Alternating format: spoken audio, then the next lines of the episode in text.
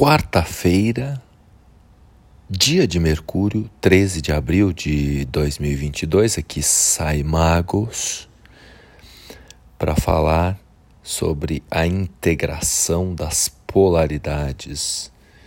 Talvez a minha principal bandeira filosófica é um dos maiores desafios da humanidade e provavelmente a questão mais importante que a gente deve trabalhar na existência.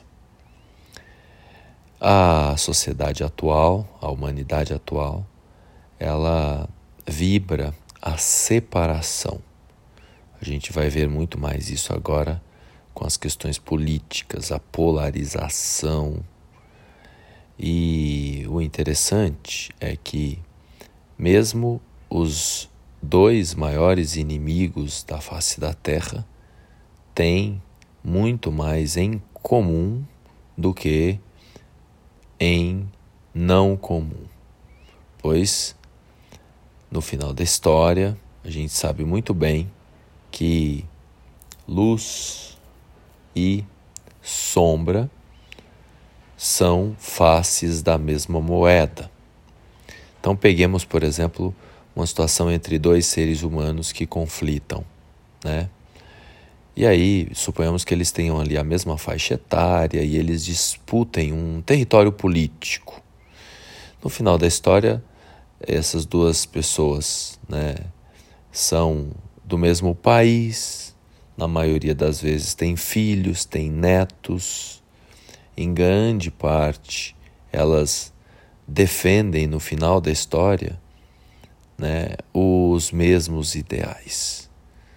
Então, no final da história mesmo, se a gente puser na balança 90% ou mais da realidade que cada um vivencia é comum e provavelmente apenas 10% são diferenças.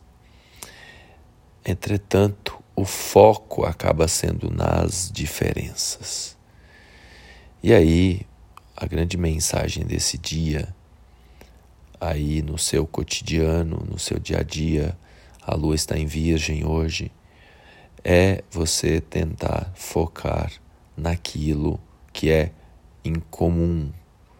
Por exemplo, um casal que entra ali num conflito com, né, envolvendo os filhos Final da história, ambos só querem a mesma coisa, o bem dos filhos. Então reflita sobre isso.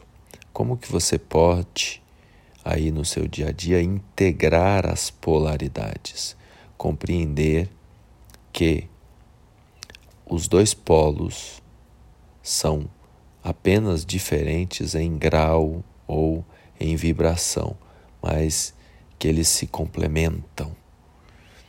Né? Então, pegando o momento astrológico em que Vênus e Lua estão em oposição, um na direção da fantasia, da ilusão, da imaginação, e o outro na direção da concretude, da realidade. E aí como que a gente integra as polaridades? A gente pega o ideal, né, a, a fantasia, a imaginação, e traduz em mão na massa. E o primeiro passo é se perguntar se aquilo, obviamente, vai levar a algum lugar, porque muitas vezes a gente fica gastando energia à toa que não vai levar a nada. E nesse momento existe esse convite de que a gente foque em integrar ilusão e realidade.